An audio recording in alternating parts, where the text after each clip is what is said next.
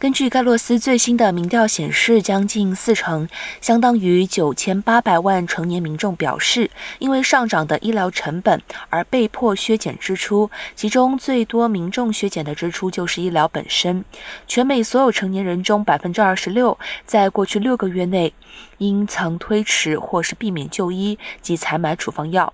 百分之十七的民众为了负担医疗开支而减少开车，百分之十因此去节省水电等公共事业费用。